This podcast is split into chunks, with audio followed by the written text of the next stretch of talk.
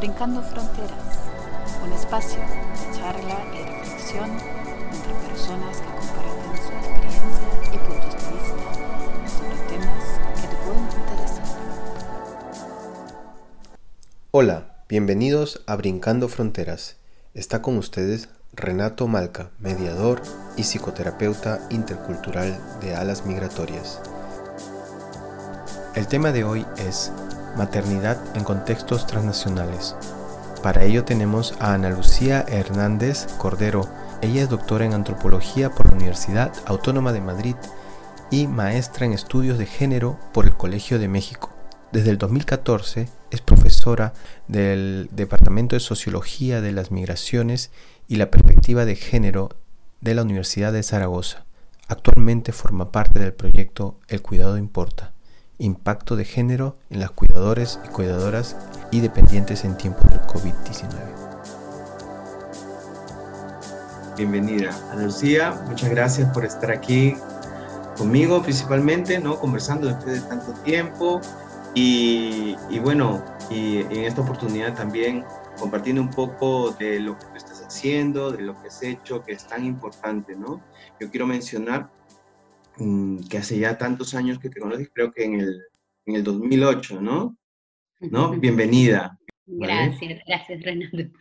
Eh, bueno, yo, como estaba comentando, te conocí en esa época y te conocí en actividades de bastante compromiso con mujeres, especialmente comprometidas con mujeres eh, inmigrantes y específicamente de tu país, de Guatemala, ¿no?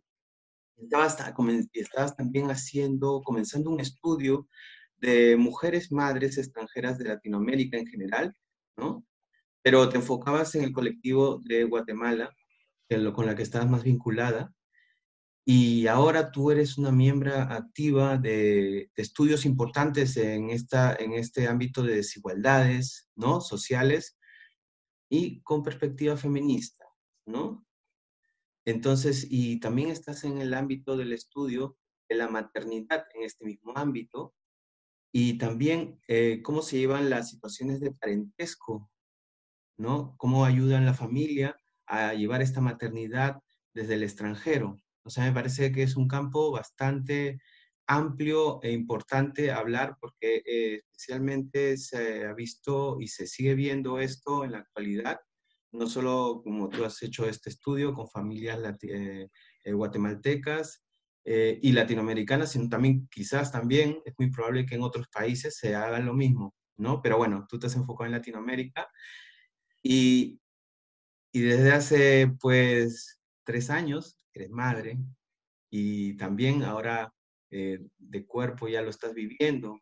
¿Cómo, ¿Cómo esta sensación de ser madre, ser estudiosa de este ámbito, ¿Cómo te ha aportado esta situación de ser madre ante esto? Bueno, pues eh, bueno, primero gracias por la invitación, Renato. También para mí es un gusto estar en este espacio y poder compartir lo que yo he estado trabajando durante estos 10 eh, años más o menos, un poco más de 10 años, eh, que empezó con mi tesis doctoral, pero que ya tenía una experiencia de estudios en Guatemala y en México con respecto a, a la maternidad desde la perspectiva de género. Y lo que me dices con respecto a cómo ha cambiado mi, o cómo ha aportado mi, mi, ahora mi rol de madre con respecto a lo que estudio, yo te diría que en primer lugar, eh, buena parte de lo que yo había estudiado se ha confirmado.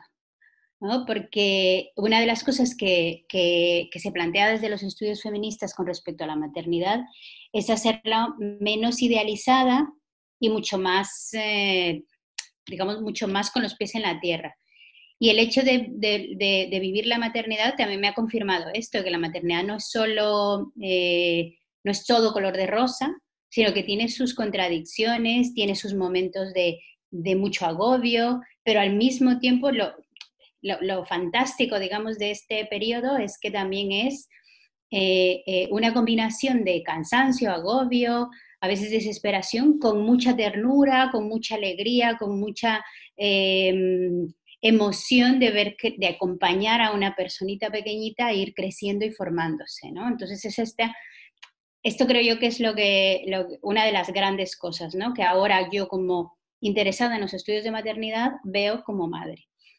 Y otra cosa eh, que es que creo que el, el, hecho de ser madre me ha permitido empezar a darme cuenta o a ponerle atención a cosas que antes no veía.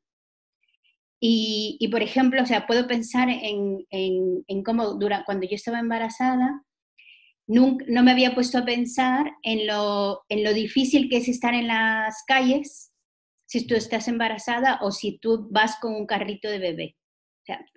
Hay muchos sitios a los que yo ya no podía ir, o por ejemplo esperar el autobús, pues antes me daba igual si no había un sitio para sentarse. Cuando estaba embarazada mm, lo, me, me, resultaba muy pesado. Entonces yo creo que quien ha estudiado mucho algunos fenómenos y luego forma parte de ellos, tiene como una doble visión, ¿no? La visión más académica, más de la literatura científica, y luego esta otra visión de la, de la experiencia. Entonces, yo creo que el reto es que tus estudios no se, no se vuelvan tan subjetivos, ¿no? O sea, no es solo hablar desde yo como madre, sino que el, mi yo como madre me permita entender y analizar el fenómeno con otros, digamos, considerando otros elementos que antes no veía. Yo te diría eso. Me, has hecho acordar, ¿no? Hace, um, hace un tiempo conocí a una una señora italiana, pero aquí en Alemania, que me comentaba, ¿no? Lo complicado que, que se volvió un poco el tener su hijo, o sea, después de, de, tener una actividad laboral, tener su hijo y transportarse con ella en el transporte público. Bueno, bueno, hablamos también de muchos años atrás, pero de todas maneras el, el, tema de la viabilidad, ¿no? De cómo uno puede tomar un, sencillamente un bus o subir ciertos eh, eh, lugares que son solo escaleras y no, y no hay ascensores, o sea, la accesibilidad, ¿no? Lo que a veces muchas personas también con una eh, discapacidad motriz tienen normalmente, pero como uno nunca lo ha percibido, lo ha vivenciado, eh, es muy complicado. Y ahorita cuando tú lo mencionas, ¿no? Uno se da cuenta de que de que eso es el, el, cotidiano, ¿no? Que te das cuenta en el cotidiano lo que sucede, ¿no? y, y, te digo que, digamos, aquí en España, eh, las calles están muy adaptadas, o sea, están la, eh, para, para, ir, eh, para ir con ruedas, ¿no? Ya sea una silla o un carrito de bebé, para moverte en las calles, mm, pero más como a, a, en el espacio más abierto. Pero luego para ir a un bar, para ir al baño, en los bares, eh, las, la, ubicación de las mesas están todas muy juntas, entonces no caben. Es que ahí es donde ya te das cuenta que una cosa es como a un nivel en el que efectivamente pues los autobuses tienen las rampas para poder moverte con las ruedas, pero luego resulta que no puedes entrar a muchos lugares, no puedes acceder a muchos espacios porque eh, no están pensados para, para estas otras formas, ¿no? Uh, o sea, yo me acuerdo que cuando acababa de tener a mi hijo, pues había un solo bar cerca de casa donde podía ir, podía ir al baño con él en el, car con el carrito dentro. O sea, si yo iba sola a tomarme un café, yo podía entrar a ese bar al baño para cambiarle o para hacer cualquier cosa, ¿no? Pero de ahí no, no había ningún bar porque era muy difícil para mí ir con un bebé y un carro algo así como tan, tan simple, claro. como irte a tomar un café, pues no era tan fácil. Y, y esto es parte de, eh, por un lado, de pensarnos en una ciudad que, que, considere los cuidados como parte esencial de, de su organización.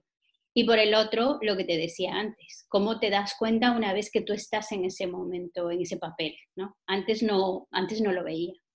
Estamos hablando de la accesibilidad y también nos dejamos al, al, lado, por ejemplo, cuando tienes por ejemplo, una cita que cumplir con alguien, en tu trabajo, con amistades, también es eso otro, ¿no? El, los tiempos que uno puede manejarse ya se manejan de forma bastante distinta, ¿no? Sí, sí, sí. ¿no?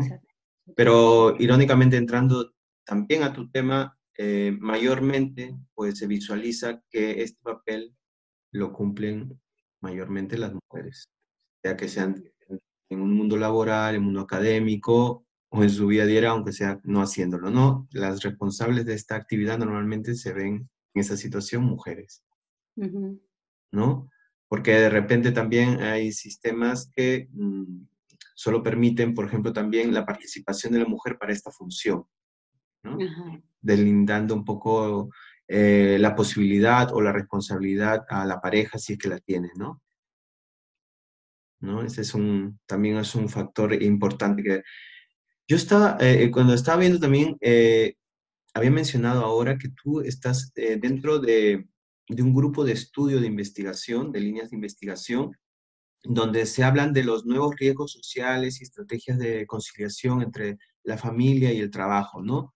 Asimismo, también estás en el tema de la migración de diversidad y riesgos dentro del grupo de estudios, ¿no? Eh, entonces, dime, ¿qué, me dices sobre esto? ¿Qué, han arrojado este tipo de estudios? ¿Qué, es lo que se ve ahí normalmente? O sea, sobre, ¿Ha mejorado algo sobre ello? sobre este reparto desigual de los cuidados. A ver, yo creo que hay como, como avances, eh, pero, pero, pero siempre hay como una barrera. Mm. Eh, en, los, en los estudios sobre maternidad se ha identificado eh, un concepto que se denomina como el modelo de maternidad intensiva, y este modelo de maternidad intensiva lo que nos dice básicamente es que la persona ideal para cuidar y dar bienestar a los niños, a los, a los niños y a las niñas, es la madre biológica. Mm. Entonces, este modelo lo que hace es que responsabiliza de todo lo bueno y de todo lo malo que le pueda pasar a los niños a la madre biológica. Y esto significa cargar a esta persona, a esta mujer, con, toda, con todo el tema de los cuidados. Con todo ese peso, ¿no? Todo ese peso. Y esto lo vemos, aunque pareciera que vamos avanzando en términos mm. de igualdad, de corresponsabilidad, de unas paternidades más, eh, digamos, más vinculadas a los, a los cuidados, mm de todos modos, siempre estamos teniendo este modelo eh, eh, por, otras instituciones, por ejemplo, los medios de comunicación. O sea, los medios de comunicación, si tú ves, por ejemplo, la publicidad, yo doy clases en el máster de estudios de género de aquí de Zaragoza mm. y siempre les pongo, busco publicidad por el Día de la Madre. Y es una cosa impresionante el mensaje que envían, ¿no? El mensaje que envían de, de, en la publicidad es que la madre está para los hijos, por encima de todo, incluso de su propio bienestar, ¿no? Los hijos son primero. Y cuando ves la publicidad de la paternidad, o sea, la publicidad del Día del Padre, e, el mensaje es más bien como que el padre es tu héroe. No, e, no hay este mensaje de eh, el padre tiene que dejarlo todo para poder, eh, porque se debe a los hijos, ¿no? Entonces, luego ves, eh, ves películas, ves libros que están fomentando esta, este ideal de madre. Tampoco se quiere facilitar, tampoco, lo que te, que te corte, tampoco se quiere facilitar esto para que esto ocurra también, ¿no? Desde las instituciones, por ejemplo, con los tiempos. Porque el, el, asunto es que no se puede facilitar porque este modelo idealizado es mentira. O sea, en la práctica, mm una madre no puede dejar de vivir por cuidar a los hijos, porque entonces esto, esto, es, eh, eh, eh, esto es insostenible.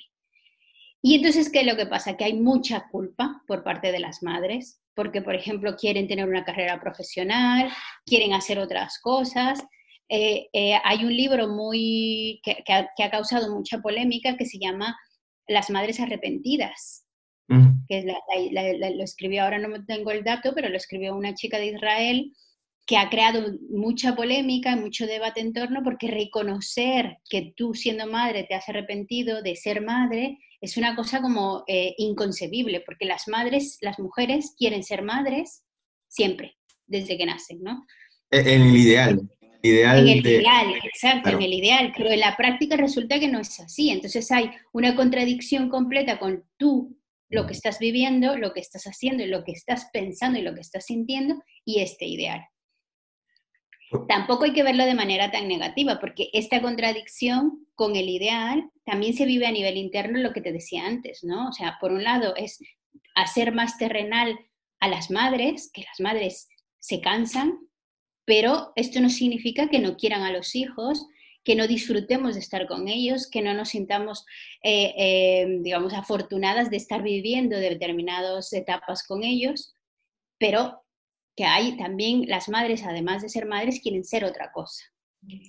Y yo lo que he encontrado con las migraciones, con las madres migrantes, es que en efecto tienen este modelo allí como, como, como paraguas, pero en sus prácticas están haciendo otras cosas que resultan muy interesantes. Y una de ellas es que no, no, eh, no están cargando con todo el peso del cuidado en solitario, sino que tienen que comparten los cuidados, eso sí, con otras mujeres. la paternidad todavía hay que darle una serie de vueltas. Las paternidades, se habla ahora de nuevas paternidades en el que se, o paternidades positivas o parentalidades positivas, en los que se está invitando ¿no? a, a repensar aquel rol tan alejado que tenían los padres de los hijos y e invitarles a que también, ¿no? Que formen parte de, esta, de este crecimiento, de este acompañamiento, pero, pero más cercanos. Yo creo que son dos procesos muy distintos. Por un lado, reconsiderar este modelo de maternidad intensiva, pero a todos los niveles, porque también este, modelo de maternidad intensiva encaja muy bien en el mundo laboral. O sea, las mujeres tienen muchas dificultades para incorporarse en igualdad de condiciones porque al parecer el primer, eh, la primera identidad que le ven los empleadores o empleadoras es el de madre. O sea, esta mujer tiene un hijo, bueno, pues es que si el hijo se enferma, es ella la que va a pedir permiso. Podría no ser así. O sea, podría ser que en su hogar hay un reparto, hay una responsabilidad, pero ya el mercado de trabajo ya le pone una primera barrera porque la ve mm. como ese ideal, como aquella madre que en el momento en el que el hijo la necesite o necesite cuidados, ella va a ser la primera. Y mientras que con los padres no pasa esto, ¿no? Y está bien interiorizado también, ¿no? Está bien interiorizado en la misma mujer. Es sí, porque estamos en una sociedad que reproduce estos mensajes a todos los niveles, en el colegio, el colegio, por ejemplo, en España, en, España, las madres son las que están allí en la puerta del colegio llevando a los hijos y, y, recogiéndolos, que tiene que ver con su eh, actividad laboral, es cierto, pero que en el momento en el que cambie la actividad laboral y los padres tengan también este permiso para llevar a los hijos, pues también se, va a diversificar. O en el médico, el médico es increíble que yo voy con, con mi pareja al médico y el médico siempre me habla a mí. Y él hace las preguntas y el médico me responde a mí.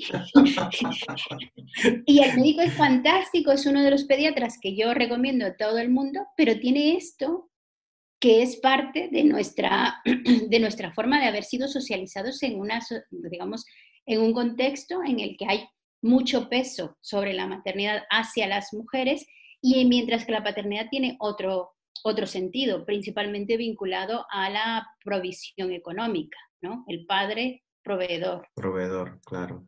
Pero es que es como... Eh, es un, desbalance tremendo, ¿no? Mientras que está dentro de la maternidad, una mujer está casi divinizada, ¿no? En que, ¿no? Por, es casi, casi un vínculo religioso, ya hasta se vincula hasta con la Virgen María, ¿no? La maternidad, lo ideal, ¿no? Ese es el, ¡guau! El top ten, ¿no? Y claro, pero si no lo haces, eres de todo, menos bonita, ¿no? Como se dice, ¿no? Porque, porque, porque, porque este modelo eh, actúa también de, controlador, ¿no? Entonces, en el momento en el que tú no lo cumples, o sea, parte de una, de una situación que no es real, pero como, como no, lo se, no se reconoce, ¿no? Eh, tú estás toda tu vida, o sea, tú me refiero, ¿no? Muchas mujeres intentando alcanzar este modelo, ¿no? O sea, llegar a ser la, mejor madre, la, madre eh, más buena de todas, la mejor, la más, la que está pendiente de sus hijos. Santificada. En el momento en el que tú te quieres salir de este modelo, pues viene toda la sanción social que, como dices tú, ¿no? Que te dicen de todo menos bonita, porque hay que, eh, digamos, demostrar a nivel de sociedad que quien se sale va a ser sancionada. Entonces, tú no lo cumples porque es imposible cumplirlo. O sea, tú, no puedes dejar de vivir para que tu hijo esté bien, pero tienes que intentarlo. Tienes que intentarlo siempre porque así vas a demostrar que estás en esta, en esta, en esta línea.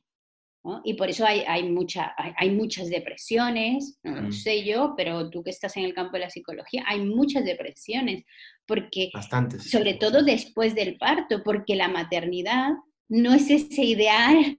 Cuando, cuando sales del hospital te das cuenta que, que tiene mucha, que, que, que, supone mucha complejidad y que muchas veces, dependiendo de tu entorno, dependiendo de tu, de tu historia personal, va a ser más fácil o más difícil, pero que, pero no es esta felicidad que se ve en las películas o en la publicidad, ¿no? O sea, la madre súper guapa con el hijo recién nacido, eh, pues no, no siempre es así. Y, y, entonces aquí te viene como toda una serie de consecuencias personales, sociales, y entonces tú estás allí intentando eh, eh, cumplir con este rol.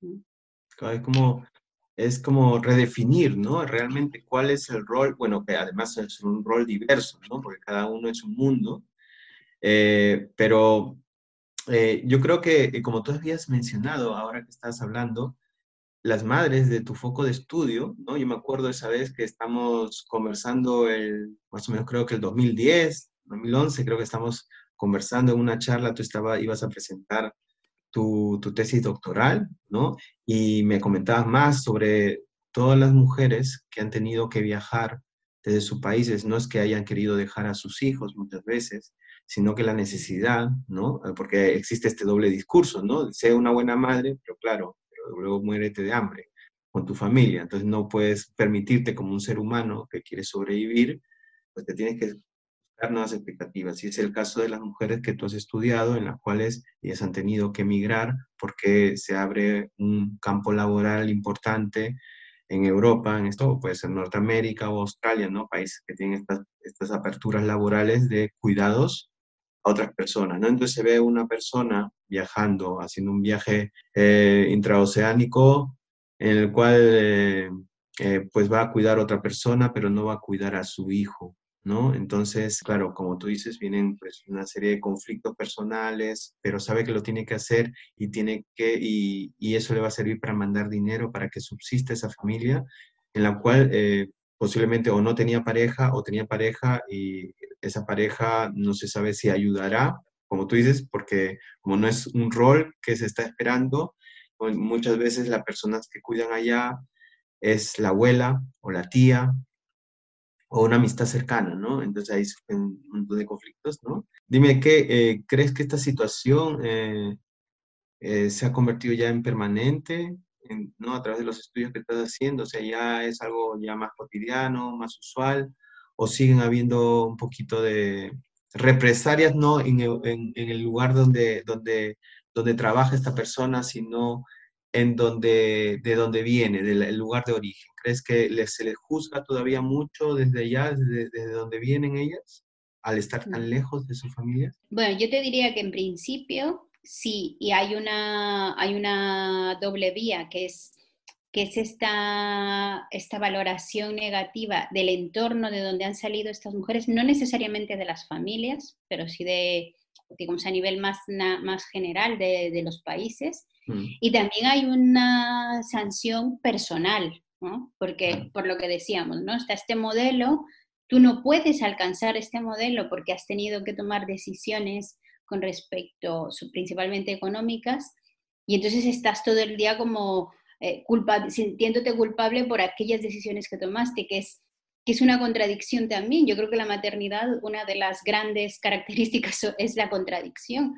porque estas mujeres eh, eh, ha migrado para poder darle un bienestar económico mayor a sus hijos, que va de todo. O sea, yo lo que he estudiado es que hay mujeres que han migrado desde, eh, digamos, entre las razones van desde querer darle, poder pagar un colegio a sus hijos, porque vienen de países donde la educación pública no es tan buena, porque no tiene recursos, no hay inversión en la educación pública y entonces para acceder a una educación mínimamente buena hay que pagarla.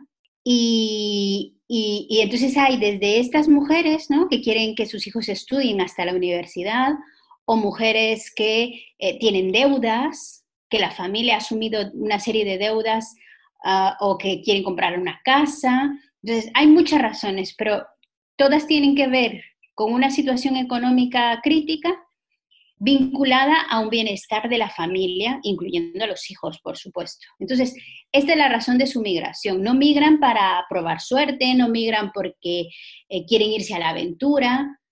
Siempre está vinculado a, este entorno familiar, ¿no? Económico y familiar. Y entonces la contradicción es que migran por ello, pero muchas veces son sancionadas socialmente eh, eh, denominándoles como madres que han abandonado a los hijos. Entonces, se separan de los hijos por su bienestar. Y esta es una contradicción con la que ellas viven todo el tiempo. ¿Qué es lo que han hecho? Eso es lo que yo he estudiado, ¿no? Mi tesis doctoral era sobre qué pasa con todas estas mujeres, porque por un lado hay toda una presión social de las madres que abandonan, las madres migrantes que abandonan a las familias y todas aquellas consecuencias de las que se ha hablado mucho, como embarazo adolescente, abandono escolar, desintegración familiar, una serie de cuestiones que curiosamente no se le no ha sido una alarma social cuando la migración era masculina, ¿no? Por, por, aquella división entre las mujeres se encargan de los cuidados y los hombres se encargan de la, de la cuestión económica. Y entonces estas mujeres han tenido que responder a esto, hay que responder a sus familias porque, y a ellas mismas. Y lo que han hecho son eh, una serie de estrategias para mantenerse presentes en la vida de aquellos que se quedaron en origen, ¿no? Y entonces yo te diría que hay como tres grandes estrategias. La primera es, em, que, que, eso es muy importante de remarcar, es que cuentan con una red, estas mujeres que tú mencionabas, ¿no? La madre, la abuela, o sea, la abuela de los niños, las tías, muchas veces las primas, a veces vecinas, a veces las hermanas mayores, son las que se encargan de cuidarles. Eh, digamos que no es que la madre haya organizado esta, este grupo de mujeres, sino que ya existían y entonces ella está allí como, como parte de esta red de cuidados femenina que se encarga del el bienestar de los niños. Una cosa importante que yo he, estudiado es que estas redes de cuidados ya existían antes de la migración, porque si no, una mujer no se plantea migrar. Vivo sola, con mis hijos, con mi pareja, luego pasa algo, tenemos una necesidad económica y entonces yo me pongo a buscar aquellas mujeres que podrían encargarse de mis hijos. No, esto no, porque yo no me plantearía la migración. Es en esos casos donde ya hay una lo que yo le denomino como colectivización de la, de la maternidad, de los cuidados, o la presencia de madres sociales en los que la, la migración se convierte en una opción para estas mujeres. Entonces, primero, digamos, como eh, formar parte de esta red, como una primera estrategia. La segunda, pues es que estas mujeres, en cuanto llegan al, país de destino, harán de todo para mantener la comunicación como mecanismo de mantenerse presente en las vidas de sus hijos. En primer lugar, el teléfono. El teléfono no, se sustituye por nada más que por la presencia física. Las llamadas siempre van a estar allí. Y ahora, de 10 años para acá, que es cuando yo hice mi tesis, pues el boom de las tecnologías de información y comunicación. Yo empecé mi tesis en 2009 cuando estaba el Messenger, el, eh, el Messenger el de Hotmail, ¿no? Y se abrían sus cuentas de correo electrónico y, eh, y, las he estado acompañando, ¿no? Ha sido parte de este proceso del WhatsApp, ¿no? O sea, ahora WhatsApp es todo. Por ahí hacen llamadas colectivas, por ahí eh, fotos, o sea, antes tomaban las fotos, se descargaban las fotos y subían a Facebook, ahora es que directamente con el móvil se toma la foto y se envía, se hacen vídeos, una serie de, herramientas que estas mujeres están utilizando para poder estar allá. Y yo como extranjera en España también lo vivo, ¿no? Eso es parte de, estos, de estas estrategias.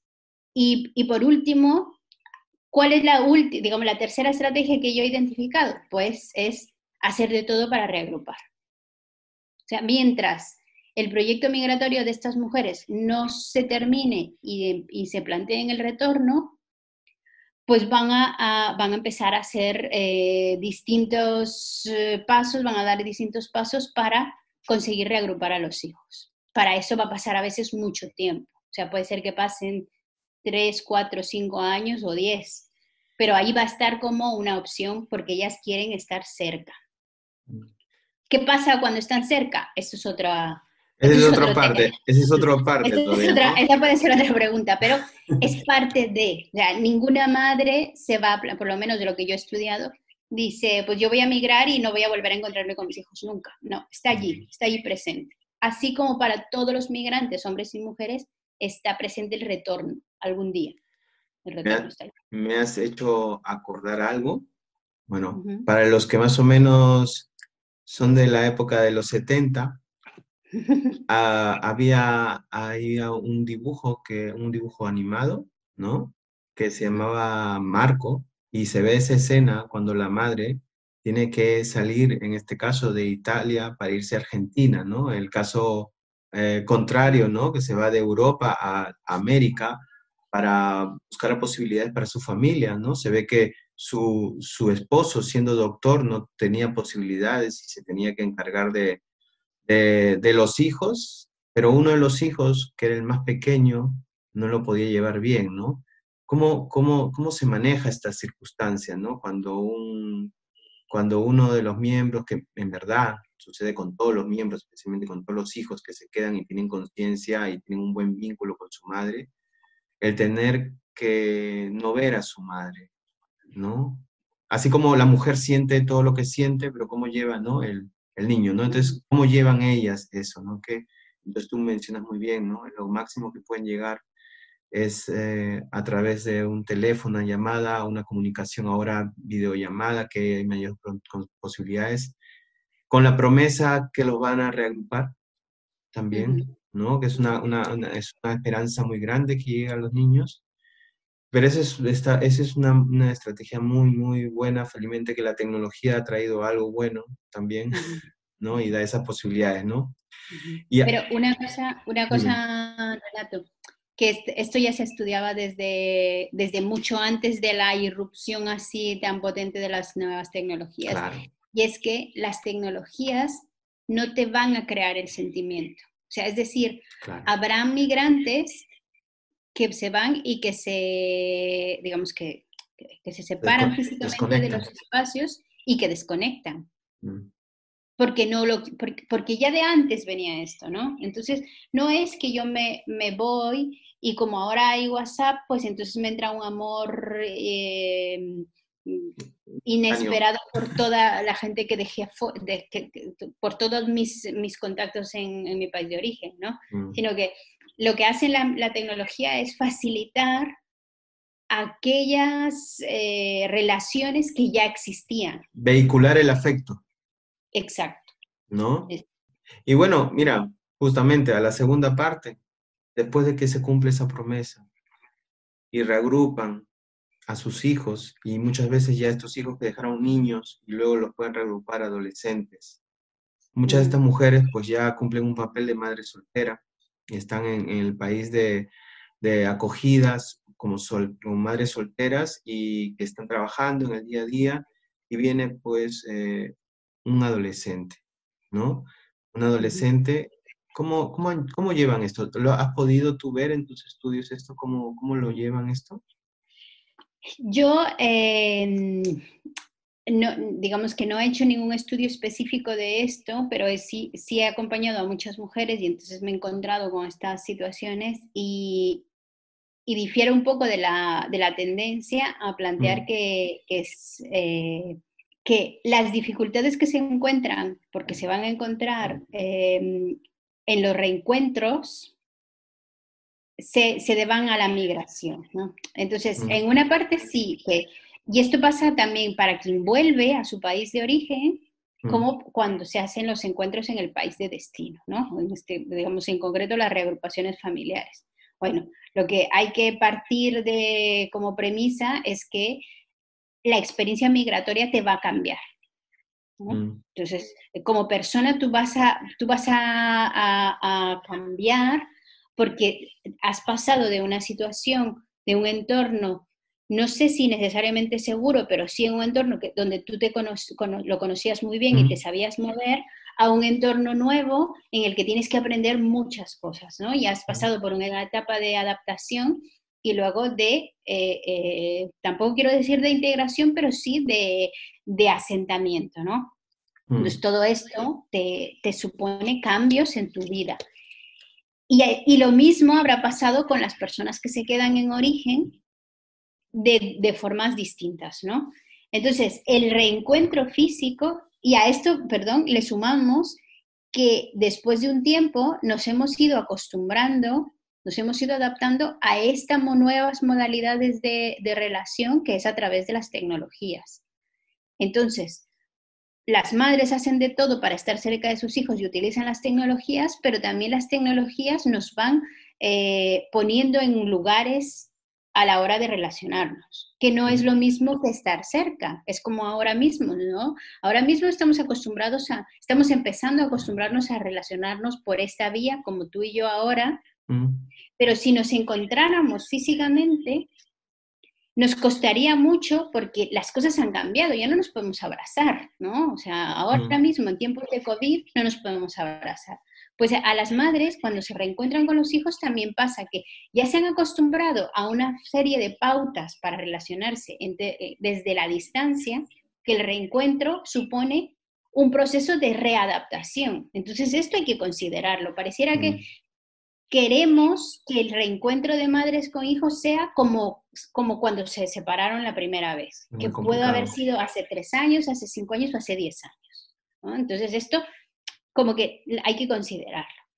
Y lo que está pasando principalmente con las mujeres eh, migrantes en España reagrupantes es que hay un perfil que coincide, que han dejado a sus hijos de entre siete, digamos, entre tres y siete años más o menos, en lo que tardan en reagruparles, principalmente por las dificultades administrativas que tienen aquí, porque no es que, no es que pasan cinco años en reagrupar porque ellas no han querido, sino que tiene que ver con dificultad para conseguir la residencia, eh, tienen que dejar pasar por lo menos tres años, luego los procesos son muy lentos. Cuando reagrupan a sus hijos, están reagrupando generalmente adolescentes.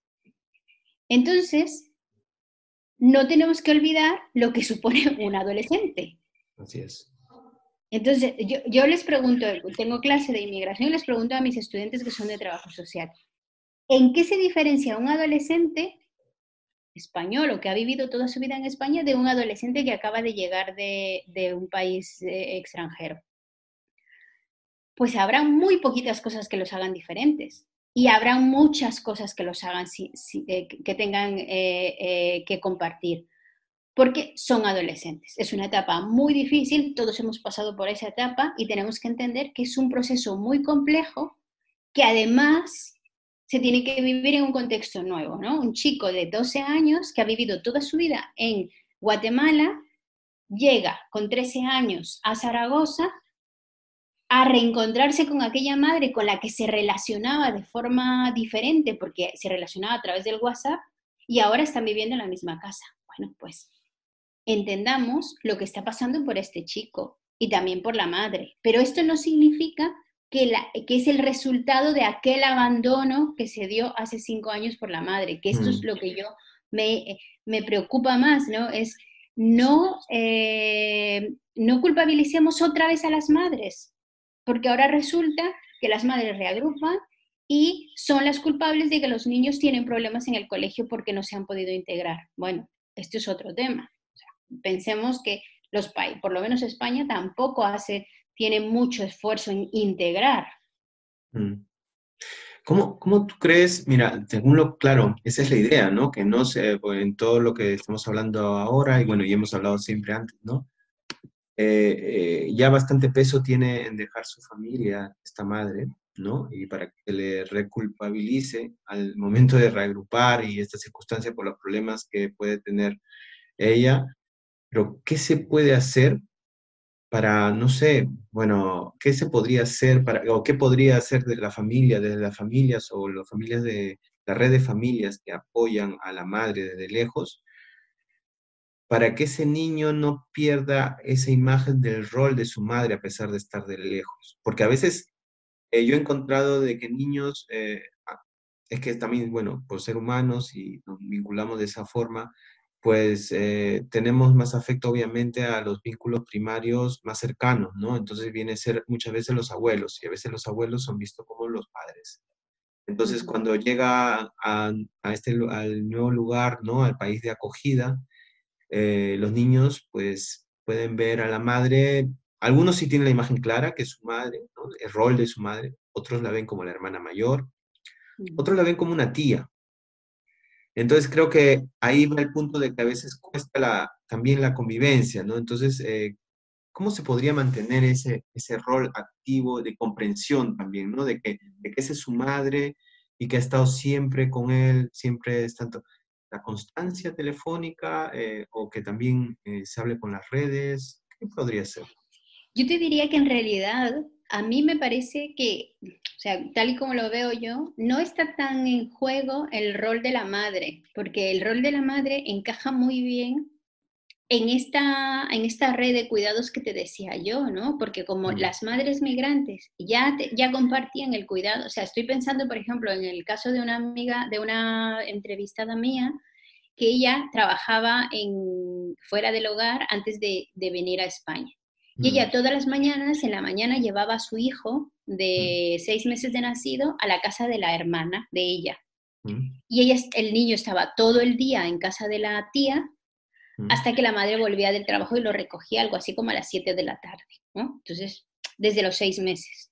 Cuando la madre migra, digamos, el gran cambio que vive el niño es que ya no, no dormía en casa con la madre, dormía en la casa de la tía donde estaba todo el día, ¿vale? Entonces, esto, esto es como un ejemplo de cómo eh, en realidad el, el, el, digamos, el quiebre principal se da cuando la madre migra porque se, se aleja de esta red de cuidados, pero por eso es que ella hace de todo para mantenerse presente. ¿Qué es lo que pasa con la reagrupación? Yo no diría tanto que es el rol de la madre, sino la ausencia de aquella red. Porque piensa tú que el que se reagrupa es al niño.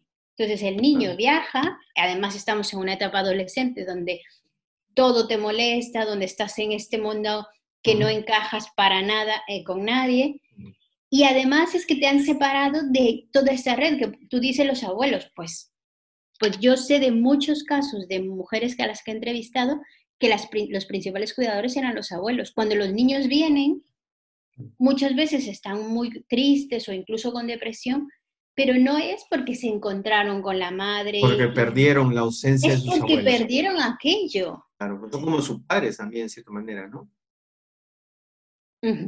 Sí, sí, sí, porque en realidad creo que a nosotros desde otra, digamos, desde fuera, nos cuesta más entender que esta madre migrante forma parte de una configuración que no tiene nada que ver con aquello de la madre intensiva, sino que forma parte de una configuración de cuidados y de maternidad mucho más colectivizada, donde ella es una más de todos, ¿no? Una más que tiene una serie de digamos, de derechos y de obligaciones, porque es la madre biológica, pero que no recae sobre ella todo el cuidado. Lo que pasa es que cuando separamos a los niños de este entorno, pues de hecho hay muchos casos en Estados Unidos. Aquí yo lo he visto sobre todo con población rumana, pero no lo he estudiado a, a profundidad. Pero en Estados Unidos sé de muchos centroamericanos que después de un tiempo de haber reagrupado a los hijos los devuelven los envían de regreso con, los, abuelos, por ejemplo, mm. porque ven que a los niños les ha costado mucho, porque los abuelos, es, porque es un duelo, porque los abuelos que están allá pues tendrán más dificultades para mantener aquella comunicación a través de las tecnologías, tienen que aprender mm. mucho, tienen que dedicarle mucho tiempo, que, que, ya igual ya no, ya no quieren o lo que sea, ¿no? Y por otro lado, eh, eh, entonces, allí es donde veo yo, más, más que eh, plantear el rol, es entender que las migraciones ahora mismo son las que son, ¿no? Antes se migraba en familia, ahora se migra de manera individual y los padres o las madres hacen de todo para reagrupar. Pero también las normativas, o sea, las políticas migratorias hacen que sea más difícil reagrupar a todo el entorno familiar. O sea, yo no puedo reagrupar a mis padres, o sea, es muy difícil. Mm hay como una, una y, bueno, y esto entraríamos también a todas las dificultades que tienen las madres migrantes para conciliar, porque no tienen la red de cuidados. Claro, ya, ya ese es otra, también otro factor. Ese, es otro tema también, ¿no? Eh, y entonces estos niños se les llamaba también, me acuerdo cuando yo llegué a España, que se les llamaba los niños llavero, porque eran niños reagrupados que las madres los llevaba al colegio, muchas veces antes de la hora oficial de entrada, y luego ellos viajaban, eh, eh, tenían colgada la llave de casa porque volvían solos a casa se calentaban la comida y pasaban el resto de la tarde solos hasta que la madre podía volver del trabajo. Tú dices, pues, ¿cómo no le va a afectar a este niño un país diferente, mm. latinoamericano, pero con ciertos modismos en el lenguaje diferente? Una ciudad con unas pautas eh, de comportamiento muy distintos y además solo, pues, ¿qué, ¿qué, más les pedimos a estos adolescentes, no? O sea, eso es lo que digo yo. No culpabilicemos otra vez a la madre y entendamos el contexto. Y esto, yo creo, esto que dices tú es muy importante, entender de dónde sale el niño y a dónde llega. claro, eso, eso de dónde también te quería hacer una pregunta. No sé si, bueno, esto sea una tendencia, sea así de real o es solo un, porcentaje, ¿no? De, de la, del colectivo de, de madres que llegan a, hacer esta interacción, este nuevo modelo de maternidad, también muchas de ellas provienen de, situaciones de familias desestructuradas muchas veces o de violencia eh, intrafamiliar o, de abandono ¿no? del progenitor ¿no? que ha sido irresponsable ante su posición. No, no sé si esto es una tendencia o eso es relativo. El abandono de los padres, dices tú. En, este, en este colectivo específicamente que viene.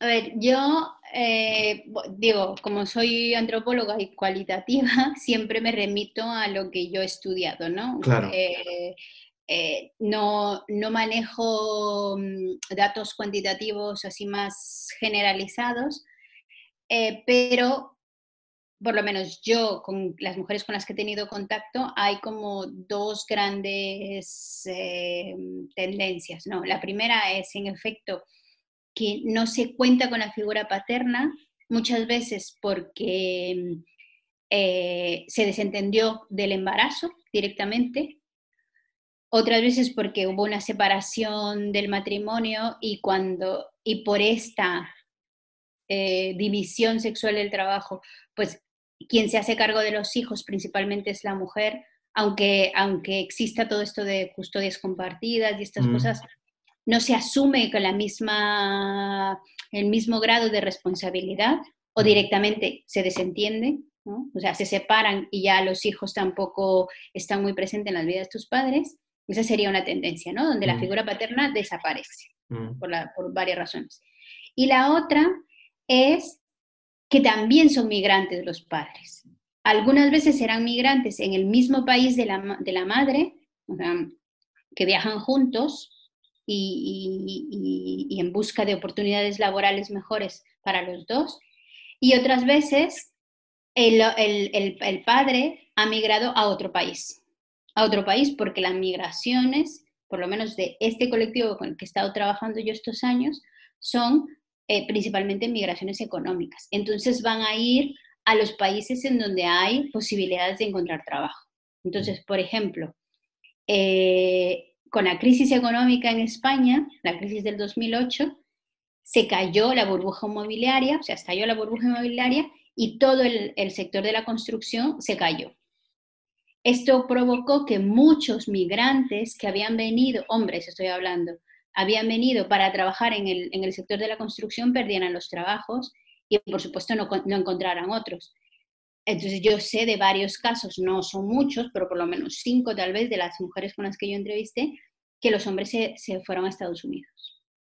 O sea, no, nunca regresaron a sus países a No regresaron al país, sino que se fueron a otro, porque, había, porque estaba esta, esta intención, ¿no? el objetivo de emigrar para mejorar las situaciones económicas y porque con aquella división sexual del trabajo, pues ellos tampoco se sienten los responsables de los niños. Si ya se había hecho una una reorganización en la que los abuelos o la tía o la prima se hiciera cargo de los niños, pues ellos no iban a volver a encargarse de los niños.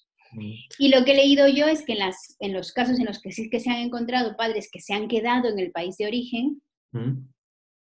tampoco asumen el cuidado en su máxima expresión, ¿no? Eh, es siempre con el apoyo de la madre o de la suegra o de alguna tía. Y, e incluso, o sea, me acuerdo del caso de una señora que entrevisté que me dijo, es que mi, mi marido directamente llevó a los hijos a vivir a la casa de los abuelos y él está solo en casa. O se trasladan directamente los, digamos, la unidad familiar con los suegros o los abuelos o los padres para vivir allí. Mm. Porque, porque la idea de los cuidados sigue siendo una cuestión femenina. O sea, ¿crees que todavía no, no ha salido la idea utópica, ¿no? De, de un nuevo modelo de, de, de, paternidad. O sea... Yo creo que estas nuevas paternidades que, se denominan así están, están todavía en construcción y que corresponden a un colectivo muy específico eh, que tiene que ver también con el tipo de trabajo que desempeña, o sea, los trabajos más manuales, como los denominados antiguamente como la clase obrera, pues los horarios y el nivel de esfuerzo físico que requiere son completamente incompatibles con, las, con los cuidados que es lo que le ha pasado a muchas mujeres obreras, ¿no? Porque también este modelo del proveedor dice, bueno, tú eres el proveedor y entonces a ti te vamos a aumentar más horas, más, eh, más funciones, y claro, y te dejan sin esta posibilidad, ¿no? De, sí, sí, y tampoco hay el aprendizaje de, de digamos, de, de, generacional de aprender un modelo, ¿no? O sea, es empezar de cero. Sí. ¿No? Sí, y, pero, pero, pero yo también me gusta poner la atención en, el tipo de, trabajo. O sea, por ejemplo, ahora con la pandemia decían, bueno, estamos teletrabajando y esto es muy, muy, agobio, muy agobiante. pero ¿quiénes podemos teletrabajar? Porque el teletrabajo en estos, uh, en estos momentos se vislumbra como alguna leve posibilidad de conciliar, ¿no? Porque tú estás ahí un mm. poco en casa cuidando y un poco trabajando. Mm. ¿quiénes pueden teletrabajar? Bueno, pues ya sabemos que la clase obrera no. Claro. Las personas que se dedican a los cuidados, no. Las personas que se dedican a la agricultura, no. O sea, a recoger la, las no. la gran mayoría. pues eh, eh, si estamos hablando de población inmigrante, la gran mayoría de la población inmigrante en España no puede teletrabajar. Entonces, ahora esto, ¿cómo lo combinas tú con paternidad, con nuevas paternidades? Bueno, pues es que es muy difícil, ¿no? Sí.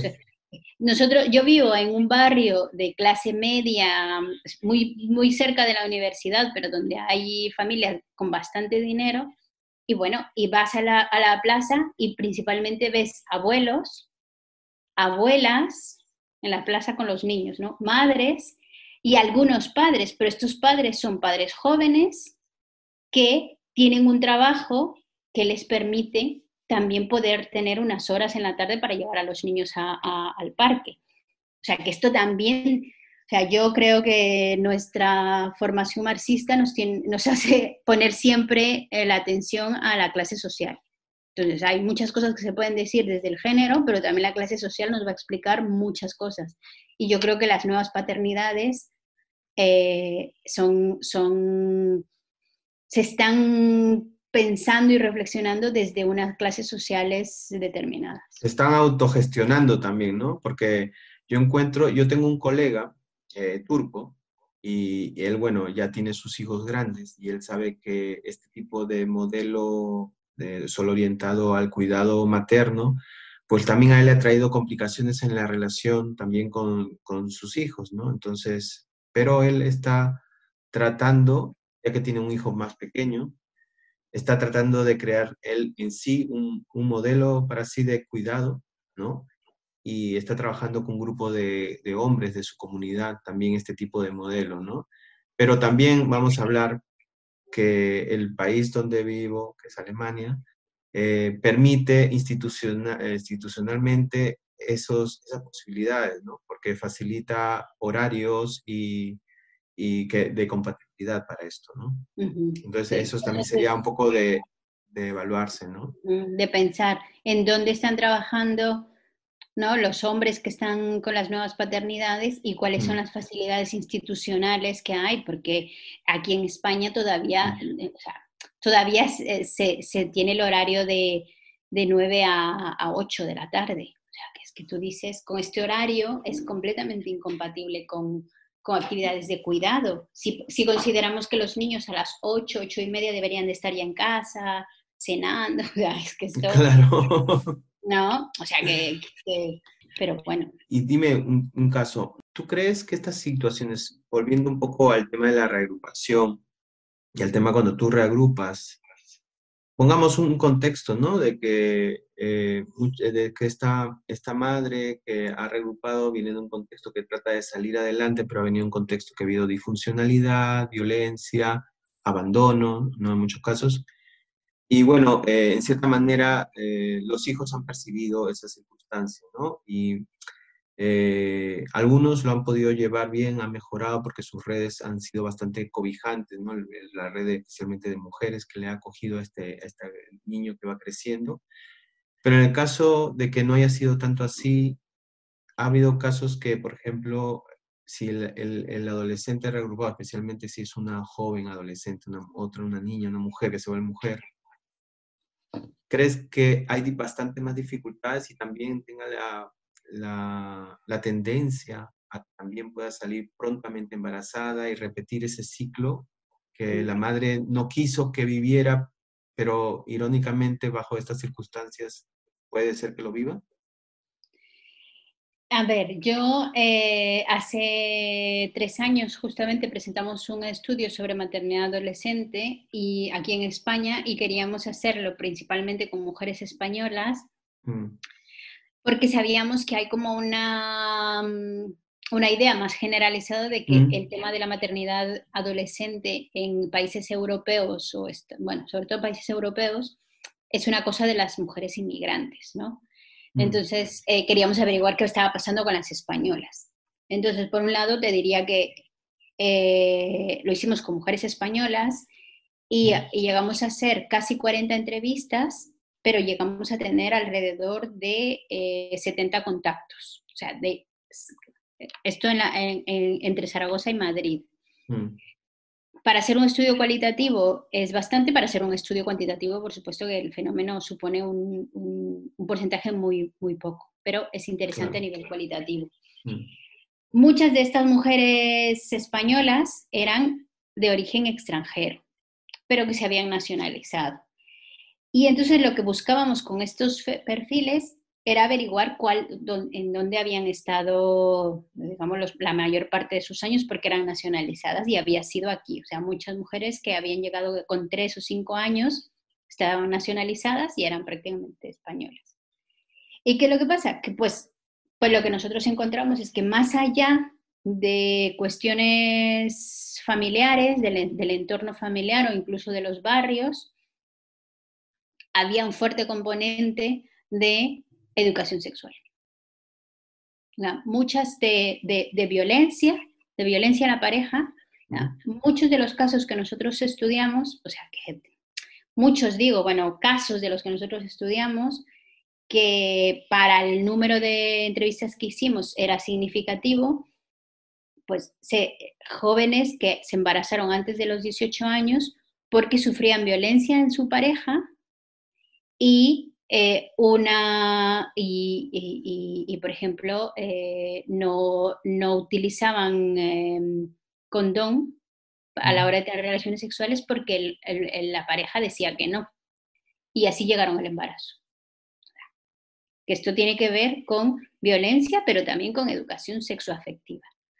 Luego, muchas de las entrevistadas no eh, tenían conocimiento real de la, del efecto de, y de cómo utilizar los métodos anticonceptivos. O sea, tenían acceso, conocían los métodos anticonceptivos, tenían acceso, sabían que en los centros de salud podían eh, pedirlos, solicitarlos, pero luego no sabían utilizarlos. O tenían una serie de, de mitos en torno a la primera vez que tienes relaciones sexuales, sin protección no te vas a quedar embarazada nunca. O sea, esto es un mito. O sea, en su, o sea, en su contexto no, no tenían ese conocimiento de esta, de, esta información, ¿no? O sea, en el contexto donde se están desarrollando ahora, en la, en la actualidad, en, en, su actualidad de ellas. y si tú vas a averiguar en los colegios, pues en los colegios eh, no hay educación sexual y lo que tienen es que son los, el AMPA, que es la agrupación de padres y madres de los colegios, ¿no? Los padres y las madres se organizan y el AMPA es el que paga eh, una o dos sesiones de educación sexual en el aula de los de, me parece que es de los de quinto y sexto de primaria. O sea, no es parte del currículum, no corre a cargo del colegio, sino que es el AMPA. Y luego por supuesto que te vas a encontrar con familias con eh, mucho más conservadoras, que no solo es que eh, tienen una forma de pensar, sino es que además no lo hablan con las hijas. Entonces de ahí eh, les preguntábamos, ¿tú en dónde, con, ah, con, quién hablabas para pedir información sobre el tema sexualidad, embarazos, mm. menstruación? Y pues con las amigas. ¿no? Entonces, yo te diría que no es un fenómeno solamente de los migrantes, sino que tiene que ver con, principalmente con educación sexoafectiva. Y, y, incluimos sexoafectiva porque nos encontramos con casos, como los que te decía, de eh, chicas en que, que, estaban en relaciones tóxicas, que no conseguían salir de esas relaciones tóxicas, incluso estando embarazadas y con hijos de, de, esta persona violenta. Los casos de violencia coincidieron todos en que en el momento en el que la pareja amenazaba o agredía a los hijos era el momento en el que las chicas conseguían salir de la, relación, pero antes no. Y esto te dice de dependencia, de, una, de, una, de relaciones mal enfocadas, ¿no? Del, el mito del amor romántico, de no conseguir eh, eh, bajas autoestimas, bueno, una serie de situaciones que yo diría que una gran solución es eh, educación sexoafectiva. Mm. educación sexoafectiva en el que el respeto por ti, por los demás, este, sea como el eje vertebrador.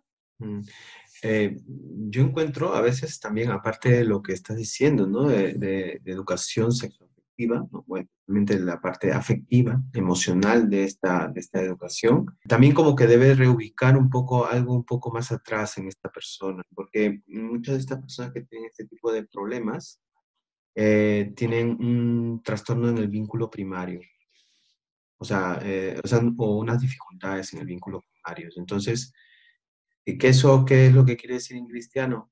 Que es una persona que no se ha desarrollado emocionalmente con las figuras primarias que normalmente brindan afecto, ¿no? Que no tienen que ser de una persona de un rol específico, sino las personas que se quedan en su cuidado, ¿no? Entonces, es como un papel específico que la persona que se queda en su cuidado, si sea su padre o su abuela o otra persona, creo que podrían cumplir y podrían hacer para que esta persona eh, crezca dentro de las dificultades que exista, en un entorno protegido, seguro y aprenda esa autonomía, ¿no? Es una que no lo tuvo, ¿no? Porque me encuentro muchos clientes con estas dificultades, ¿no?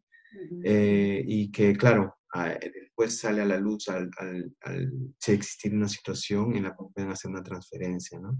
Como esto, ¿no? Se encuentra con una nueva persona en el futuro, que ya cuando son adolescentes o jóvenes, y hacen una transferencia a todo lo que no tuvieron y no saben cómo defenderse. Entonces, ¿No? Ese es muy curioso. Dime tú, mira, tú aparte de ser eh, eh, docente eh, de la universidad, ¿no? De Zaragoza y, y, ser investigadora, ¿no? Y participar de estudios, también eres consultora de la Casa de la Mujer, ¿no? De la Casa de la Cultura, ¿no? Del Ayuntamiento de Zaragoza. Y ahí te vendrán en esas asesorías diverso tipo de, casos, diversas situaciones. ¿Cuáles son las situaciones más recurrentes dentro de estas estadísticas? A ver, yo en concreto estuve de, eh, eh, digamos que mantengo como asesora, pero en, concreto se, se, llevaron a cabo unos talleres enfocados hacia las mujeres inmigrantes. Mm. Eh, la Casa de las Culturas es una entidad del Ayuntamiento de Zaragoza que está, digamos, abierto a temas de, de migraciones. Eh, bueno, hay una serie de actividades que intentan fomentar la, mm, el encuentro intercultural y la Casa de la Mujer está enfocado principalmente a las mujeres, ¿no? eh, eh, tiene un trabajo muy, muy específico con, con, respecto a orientaciones laborales, pero principalmente con violencia de género. Entonces lo que se intentó fue que entre ambas instituciones crear algo enfocado a mujeres inmigrantes.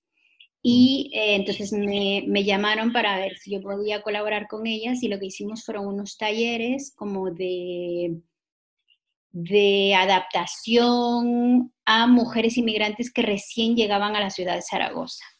Y lo que nos encontramos en estos talleres que duraron alrededor de tres años, ahora eh, yo ya no estoy, pues, sigo como consultora, pero ya no estoy en los talleres directamente porque lo están haciendo trabajadoras sociales de la Casa de las Culturas, pero lo que nos encontramos fue que principalmente, y esto es muy interesante, es que mm. llegaban eh, mujeres inmigrantes, mujeres extranjeras solicitantes de asilo.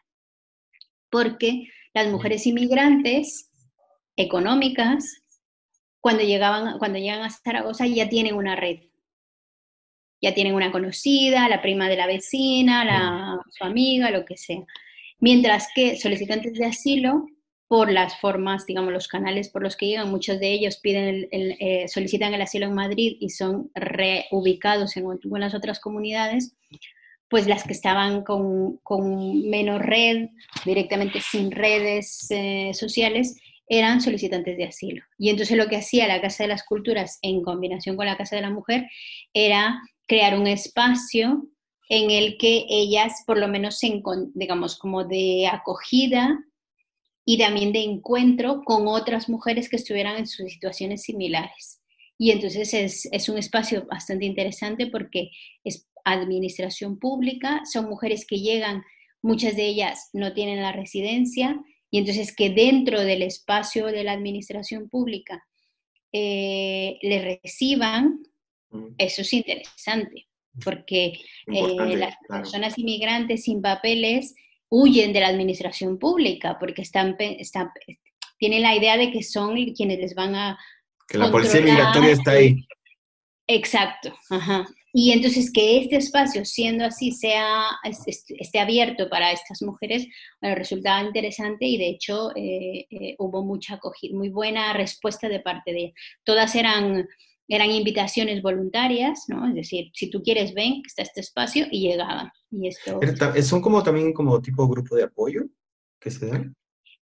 Sí, pero un grupo de apoyo menos dirigido. Es decir, eran, eh, nosotros lo que hacíamos era que hacíamos, o sea, todos los, los viernes nos encontrábamos a, a dos horas y se hacían dinámicas, sobre todo para que ellas se conocieran, se abrieran, contaran y luego lo principal que buscábamos era que, se siguieran reuniendo fuera de la casa. o sea, que ya quedaran fuera y que hicieran, digamos, hicieran su amistad si, si, si, era posible.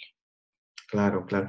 ¿Crees que se podría todavía implantar o mejorar o qué, proyectos nuevos en cuanto a esa función te planteas? ¿Qué, te eh, gustaría también? Ah, yo creo que lo que le falta a proyectos de este tipo es entender la, mm, las particularidades que tiene la población inmigrante, sobre todo las mujeres. Entonces, una de las dificultades que encontrábamos con esto era que, mm, que como era, como la Casa de las Culturas del ayuntamiento, pues tenía un horario de lunes a viernes. Y eh, asociaciones de mujeres inmigrantes, sobre todo de empleadas de hogar, pues tienen reuniones los domingos porque son los días libres de las mujeres que trabajan de internas. Entonces, la administración no consigue llegar a un grupo de personas que podrían estar interesadas en actividades o en, forma, o en hacer cosas dentro de la, por ejemplo, la Casa de las Culturas, pero que por horarios no coinciden. Entonces, esto es algo que yo creo que hay que replanteárselo, ¿no? Yo, yo, yo les decía, es que yo creo que si hacemos talleres los domingos va a venir mucha más gente. Y la respuesta era, sí, pero los domingos está cerrado. ¿no? Entonces, eh, eh, eh, sí, me decían, es que abrir los domingos supone toda una serie de trámites internos que no son fáciles, porque ellas me lo, lo entendían, pero es donde uno siente que ya no puede llegar, ¿no? Que hay una serie de límites y que, yo creo que es lo que hace que es que queda fuera. O sea, tendría que gestionar diferente, de repente con medio de una asociación, un espacio para que puedan reunirse, ¿no? Sí, sí, sí, porque lo que pasaba con las... Eh, eh, estaba muy bien para las solicitantes de asilo, pero las solicitantes de asilo cuando tienen seis meses eh, reciben la tarjeta de... Mm, una tarjeta que es de color rojo, entonces le llaman la tarjeta roja, y ya pueden trabajar.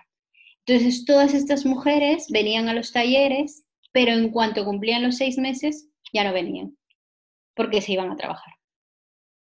Mm. Entonces, esto, yo, insistía en que si estos talleres se hacían en sábado y domingo, o domingo, eh, estábamos adaptándonos a la realidad de, las personas. Entonces, esto, esto diría yo que es algo como que, que habría que considerar y tomar en cuenta. Ana Lucía, desde tu visión antropológica, porque me has hecho, eh, remontando un poco esto de, las, de las redes de cuidado y especialmente de los grupos de mujeres, que esto no es nuevo, como tú lo has bien eh, planteado, eh, me ha hecho acordar también las comunidades africanas, ¿no? Que algunas comunidades africanas que hay grupos de mujeres que, que no es que tenga una un rol específico de madre, sino entre todas ellas cuidan a todos los niños de la comunidad. Y, y creo yo que muchas comunidades indígenas de Latinoamérica también, también tienen estas, eh, esta forma de cuidados, ¿no? ¿Tú crees que podemos aprender algo sobre este tipo de estructura, de este tipo de modelos que se han llevado a cabo ancestralmente?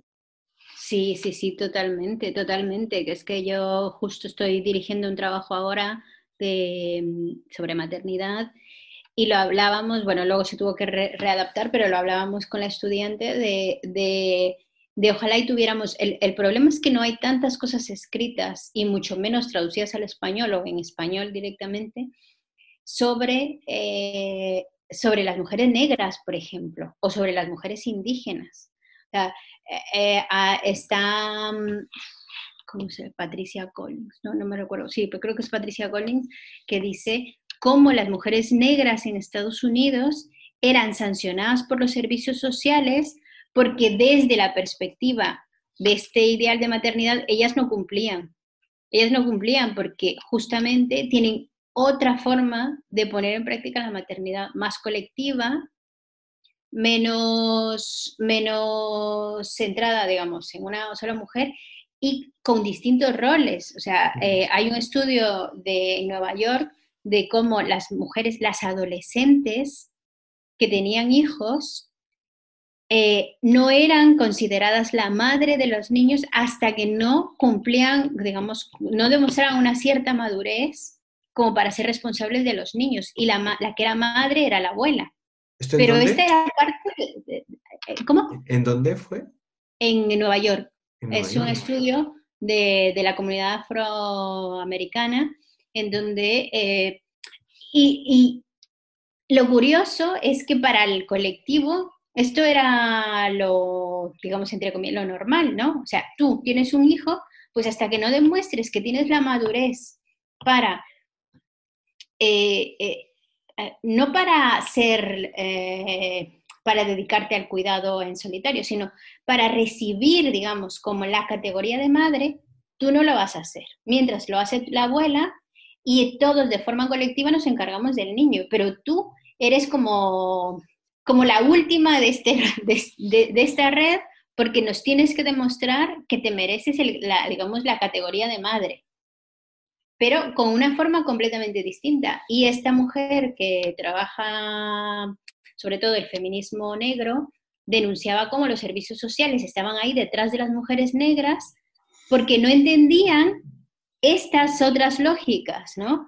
Entonces es como el choque y por supuesto que desde mi perspectiva es que tenemos que aprender y tenemos, y, nos, tenemos que aprender lo mismo con, los, con, las, con las colectividades, digamos, con los grupos indígenas que también tienen otras lógicas, ¿no? De, la madre, la comadrona o la partera, no sé cómo le llaman en Perú, pero esta mujer eh, juega un rol súper importante en la comunidad para el cuidado de los hijos que no lo tenemos en las ciudades. O sea, en las ciudades el pediatra es el pediatra, pero no es aquella persona eh, que forma parte del cuidado.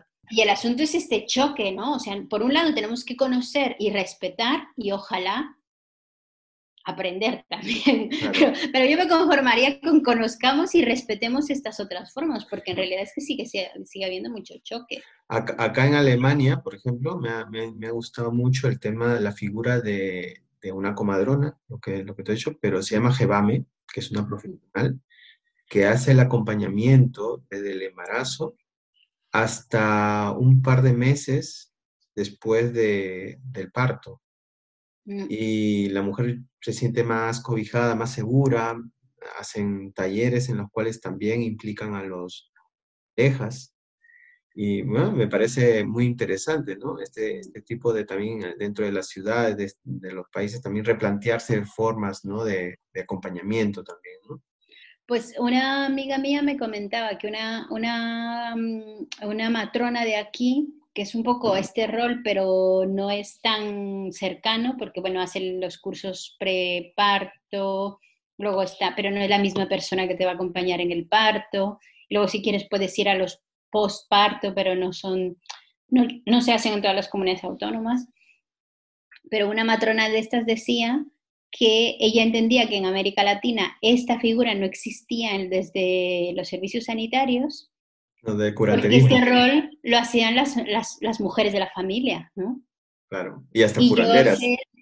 las curanderas, las, las, las, parteras o comadronas, o, las, o la abuela, la tía mayor, ¿no? O sea, en Guatemala cuando tú tienes un hijo, te hacen una sopa, porque hay toda una cosmovisión con respecto al, haber dado a luz y la necesidad de como regenerar lo que has perdido con el parto a través de la comida. Y en Marruecos hacen lo mismo. En Marruecos hacen otra comida, pero tiene esta misma lógica. ¿Y, es, una sopa, ¿y es una sopa especial la que hacen o cualquier sopa?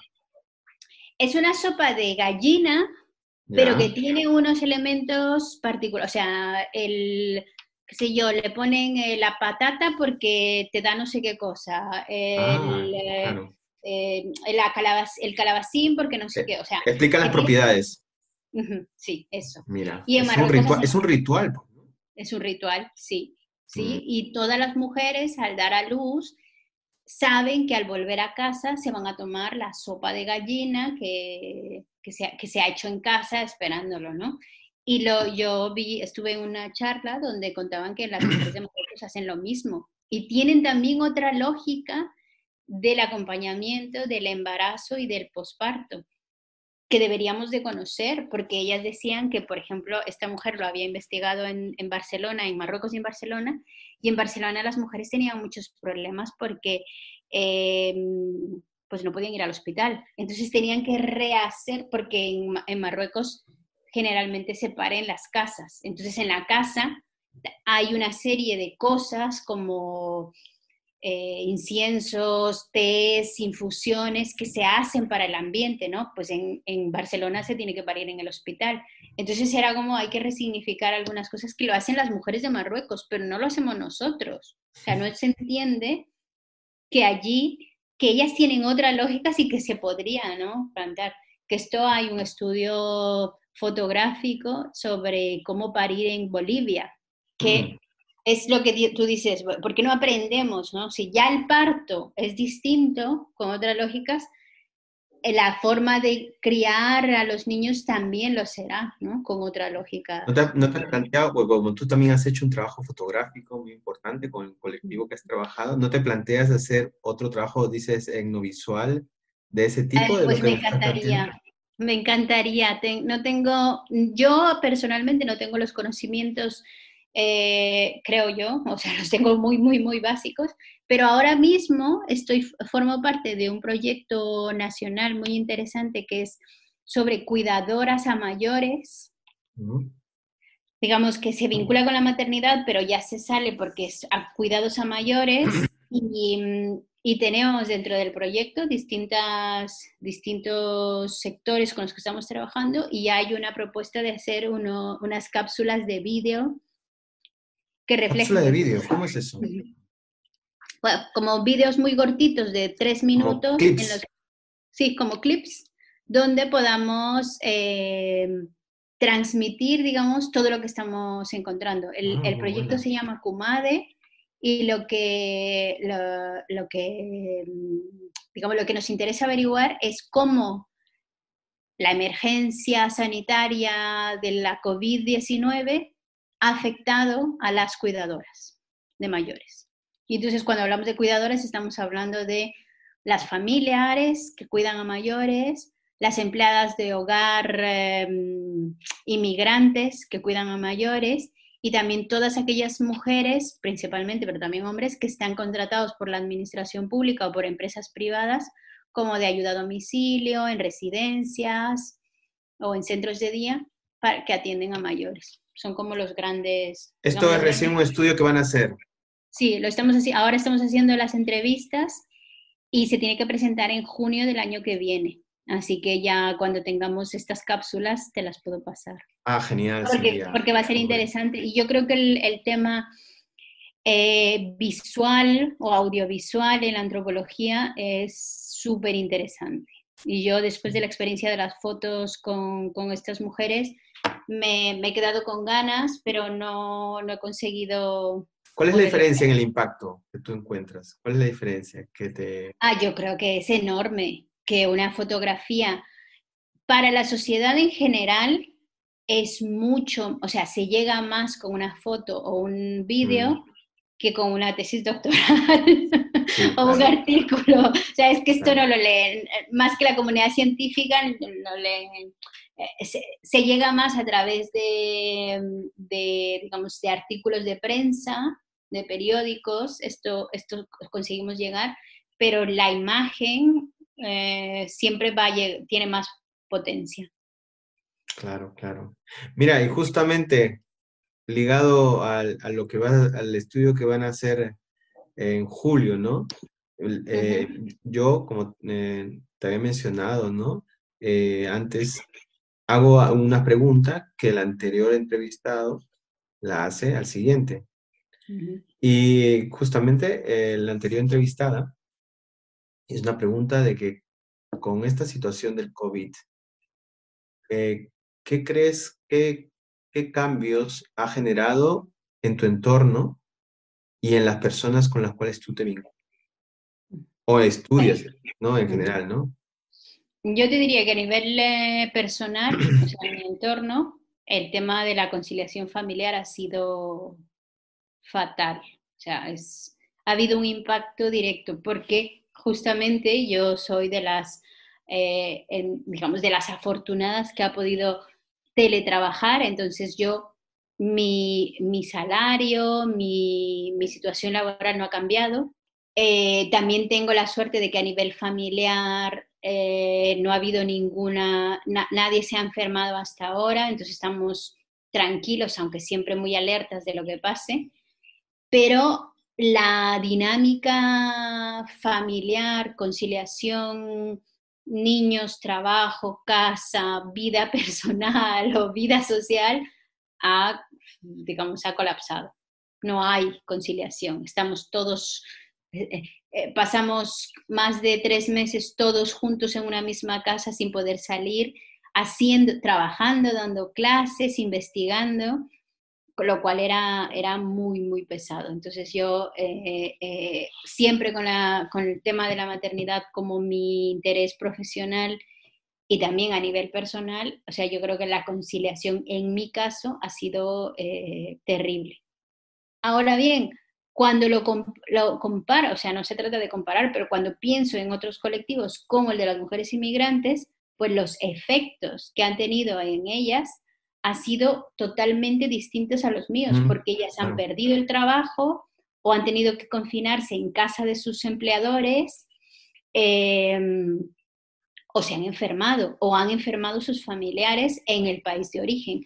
Entonces, los efectos de ellas son mucho más graves que efectivamente que la conciliación que, que he tenido, que, digamos que la no conciliación que he tenido yo porque estamos en, contextos distintos, ¿no? Por eso yo insisto en que quienes hemos teletrabajado hemos tenido muchas dificultades, pero hemos tenido suerte de teletrabajar.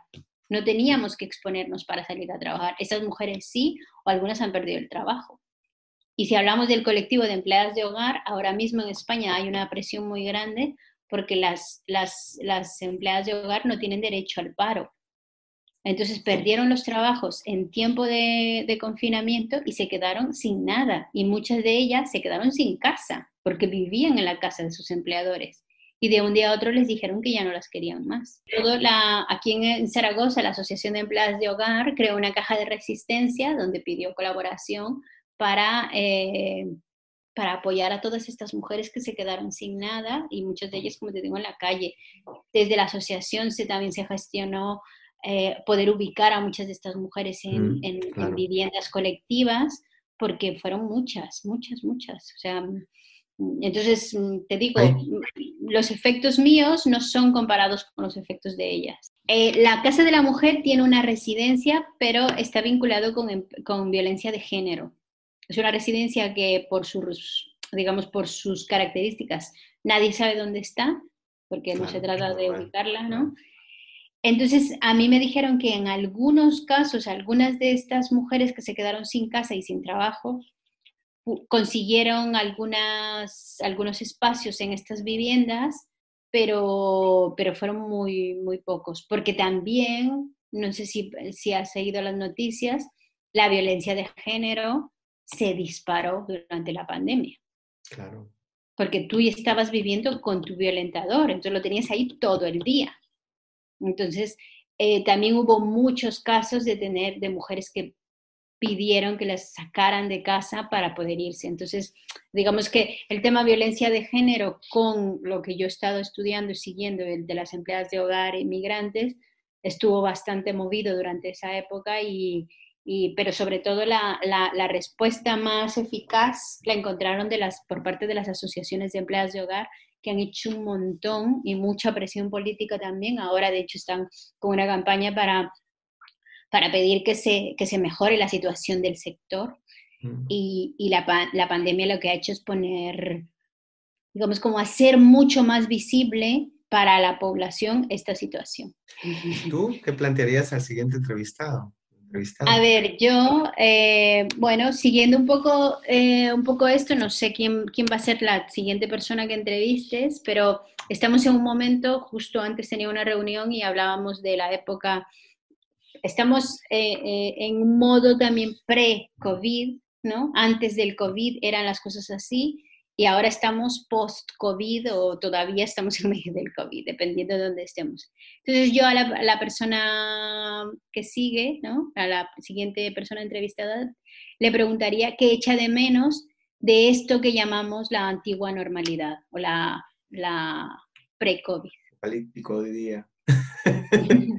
El antes, ¿cómo? ACDC es ahora antes del COVID y después del COVID.